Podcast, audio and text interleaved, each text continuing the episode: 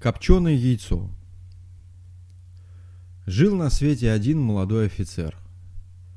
И пришлось ему со своей ротой стоять в глухих лесных местах. Живут, службу служат, ну, ничего. И вот перевелся у них русский табак, махорка, значит. Что тут делать? Собрал он свою команду, пять молодых солдат, и говорит. Ну, братцы, как мы теперь и без русского табака жить будем? Надо нам как-нибудь наживать, а коль нельзя, так напишем приговор, подпишем и уйдем. Они так и сделали, написали приговор, и все пятеро подписались. Офицер и говорит, ну, братцы, этой ночью как можно не спите, собирайте одежду свою и отправимся. Вот они стали собираться, а другие солдаты-то и спрашивают. «Это вы на что платье свое собираете?» Так это, чтобы нам завтра утречком к прачке снесть. Ну, к прачке так к прачке. Их больше и не спрашивают. И вот пробило 12 часов, караульный задремал. Они вышли за ворота, поклонились на все четыре стороны и пошли себе. Офицер ты говорит, ну, братцы, куда же мы пойдем? А солдаты отвечают, пойдемте в лес, чтобы нас никто не видел. И не то увидят, так поймают. Пошли лесом. Сначала по тропочке, потом и тропинка потерялась, без дороги идут. Шли-шли, видят, самый чищобе стан стоит. И стан этот весь землей оброс. «Зайдемте, — говорит братцы, — отдохнем малость, поутомились». Зашли в стан, разложили огонек, наварили кое-какой пищи в котелках своих и пообедали. Все бы хорошо, одно плохо, после обеда еще пуще курить охота. Снарядились они поскорее и дальше пошли. Лес кругом густой стоит, а меж дерев, глядят, дорожка вьется. Офицер и говорит, «Пойдемте, братцы, по этой дорожке, посмотрим, куда она ведет». Пошли. Идут, идут, конца края ей нет, дорожки этой самой.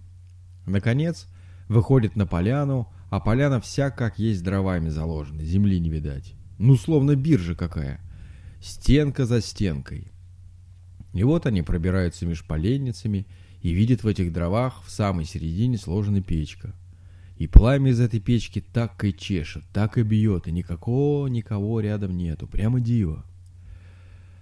Офицер глядел, глядел и говорит, ну, братцы, вы как желаете, а я тут и остался. Хочу я узнать, что это за печка такая, кто со мной? Никого нет, не хотят солдаты в лесу оставаться. Пошли, говорит, за табаком, так надо идти. Офицер не спорит, ладно, говорит, ступайте, куда собирались. Дал он им хлебца, денег дал, сколько было захвачено, и отпустил их. Они все пятеро и пошли, а он остался. Ходит меж дров, похаживает, никого не видать. А время к вечеру двигается. Уже ночь близко, туман поднялся, похолодало. Офицер думает, дай-ка я дров подкину, да в печи помешаю. Выбрал он поленце по суше, другое, третье, заслонку открыл и давай подбрасывать. Пламя в печи так и заревело. И тут, глядь, появляется из-за печки мужик. Появляется и спрашивает. «Чего тебе надо, человек?» Но офицер сразу и говорит, как это «чего надо?» «Пить есть хочу». Мужик повернулся и сейчас же приносит узел. Большой узел завязан в скатерке. Развязал около печки, на дровах скатерку разостлал. Ну, говорит, садись, офицер, ужинай. Тот сел и давай за обе щеки закладывать. После ужина губы утер и спрашивает, а что, дяденька, нет ли у тебя табаку русского? Мужик головой покачал и говорит, в здешнем месте табаку нажить трудно. А что ж так, от чего? Да от того, что больно уж далеко отсюда до жилья человеческого. Я-то ведь не такой человек, как ты. Я полуверующий.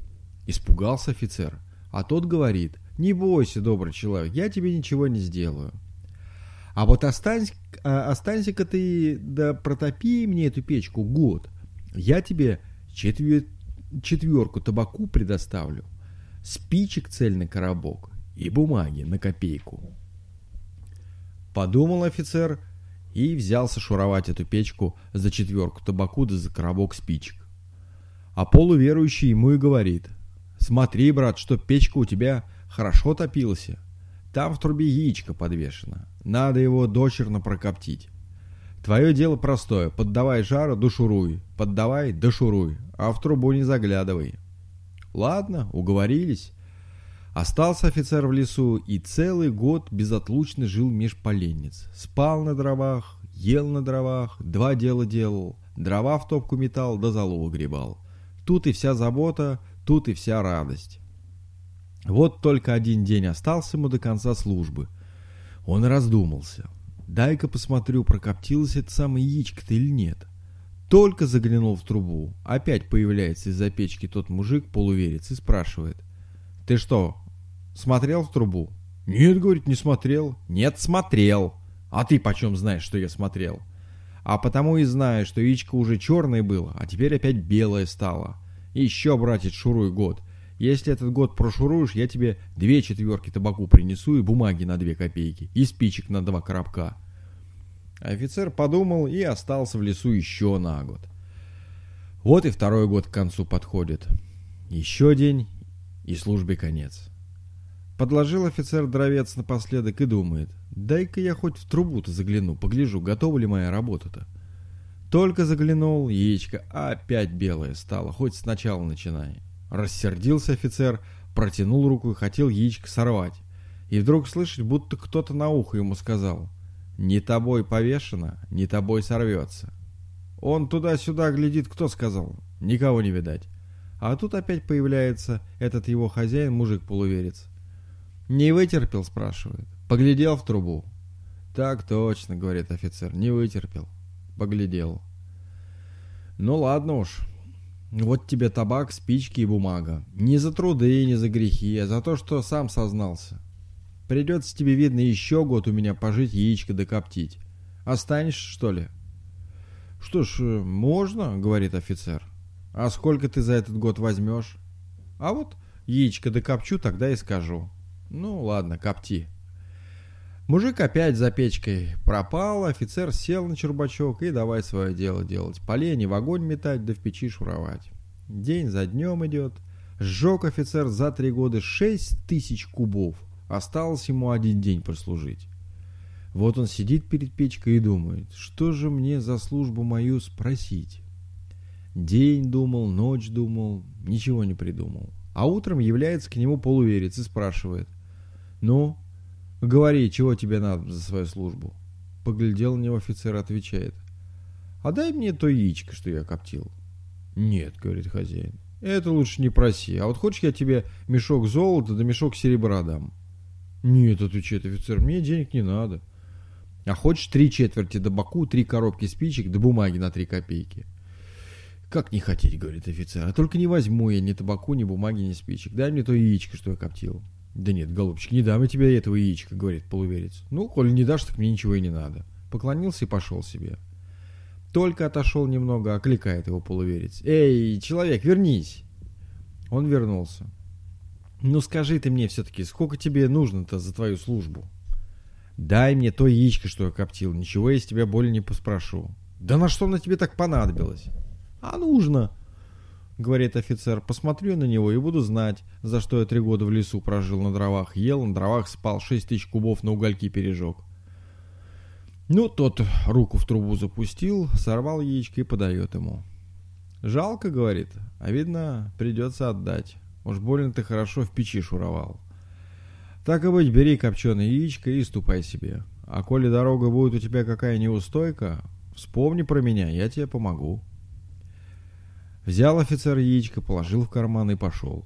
Три дня голодом шел, ни четвертый уж ноги не несут. Стал он по карманам шарить, не завалилась ли где корочка какая. Шарил, шарил, ничего в карманах нет, только яичко. Дай, думает, хоть не съем, так посмотрю. Вытащил яичко из кармана, смотрит, а это и не яичко вовсе, а так, уголек. Ну, он рассердился аж на до слез. Обманул меня, что ли, полуверец проклятый. Разве это яйцо? Это уголь!» Размахнулся и хлопнул его об землю. Глядит, что за чудо. Только уголек в землю явилась перед ним барышня, да такая, что лучше на свете и не бывает. «Ну, — говорит, — спасибо тебе, офицер, что избавил ты меня от долгой муки. Кабы не ты, мне бы целый век в трубе висеть да черным дымом дышать.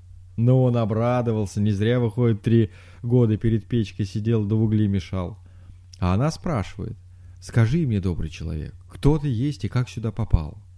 Он рассказывает, так и так, офицером был, служил в этих местах. Да вот не стало у нас в роте табаку. Мы собрались в шестером и пошли табаку искать. А где те пятеро? Да за табаком пошли, я один остался. Уж больно мне узнать захотелось, что это за печка за такая.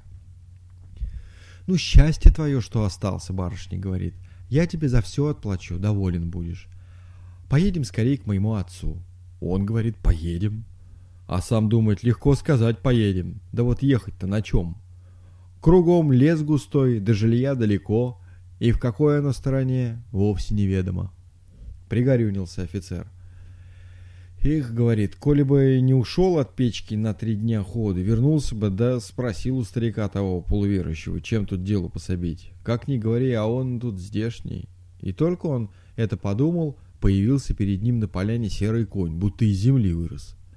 Смотрит, только не, не выговорит, садитесь, связу. Погладил в офицер и думает, мне-то хорошо, а барышне-то неловко будет. Вот не догадался старик Тарантас подать. Глядь, откуда ни возьмись, Тарантас является. Колеса красные, гвоздики медные, смотреть весело. Ну, запряг коня, усадил барышню в Тарантас. Куда, говорит, ехать? А она отвечает, этот конь лучше вас дорогу знает. Пусти его по вольной воле, привезет куда надобно. Он так и сделал. Бросил вожжи, а серый конь как с места взял, так и покатил. Где бы месяц идти, он, может, в час один домчал. Вот уже и город, видать. А серый так и летит, так и летит, нигде не приворачивает. Катит с середины города, по главной улице и останавливается перед одним домом. А дом, этот самый хороший в городе, живет в нем богатейший куптец с женой. Вдвоем живут, без детей, без внучат. Была у них дочка, да еще из люльки потерялась и следов не нашли. Вот этот купец своей хозяйкой смотрит в окно и видит. Остановился перед ихними воротами Тарантас. Серый конь в него запряжен, и сидят в Тарантасе офицер молодой и барышня-красавица. «Мать! А мать!» — купец говорит. «Погляди-ка, вот какой, вот такой самый Тарантас-то пропал у нас лет пятнадцать назад. И колеса такие были, и гвоздики, «Твоя правда, отец», — говорит купчиха. «И конек будто наш. Помнишь, из конюшни у нас такого конька-то свели? Погляди-ка, и лысинка на лбу, и на спине ремень». «И девицу я будто где видел», — говорит старик. «То ли во сне, то ли наяву, то ли это она на тебя похожа, как ты молодая была, да замуж за меня шла». Купчиха так и охнула. Ох, да ведь это стало быть дочка наша, что из люльки пропала. Никто, как она. Выбежали они на улицу и давай дочку обнимать, целовать, а та и говорит. Вот, маменька, кабы не этот человек, что в Тарантасе сидит, не видать бы мне свету белого. Три года он из-за меня в лесу один-одинешник жил — Три года спины не разгибал, снов не досыпал и ничего за все свои труды не взял, токмо меня взял. Отец с матерью спрашивают, как же его за труды наградить. А дочка отвечает, повенчайте нас с ним, буду я ему жену верную, а он вам вместо сына и наследника. Что ж, доченька, это можно, сыновей у нас нету. Ну, повенчали их, свадьбу справили, и говорит купец зятю – вот что, зять милый, подписываю я под тебя все свои магазины, лавки, склады, погреба, корабли и подводы. Правь ты наши дела, а мне и отдохнуть пора. Ладно, папенька, говорит офицер, управимся. Только надо мне хороших приказчиков нанять. Нет ли у вас в городе таких-то пятерых солдат из такой-то роты, такого-то полка? Нужно мне их разыскать. Ну, нужно так нужно. Послали сыщиков солдат разыскать, по пристаням, по баржам, по трактирам да по ночлежкам, по дворам да по задворкам. День искали, два искали, на третий день нашли и приводят всех пятерых офицеру. Узнали они своего начальника, сплакали да в ноги ему. «Ты уж прости нас, Иван Васильевич, что мы тебя в лесу одного бросили. Виноваты да каемся. Теперь хочешь не хочешь, на час от тебя не отстанем. Хватили мы без тебя всячины и холоду, и голоду, а табаку-то нажили? Какое нажили, и дыма не нюхали. Ну, когда так. Поставлю я вас всех в приказчики. Одну службу вместе служили и другую послужим. Они рады, радешеньки. Куда и хочешь, ставь, только не бросай, а уж мы тебе угодим. Ну, он так и сделал. Поставил их всех приказчиками, а сам сел хозяином. Вот когда нажили табаку, спичек и бумаги. Вот когда курят-то.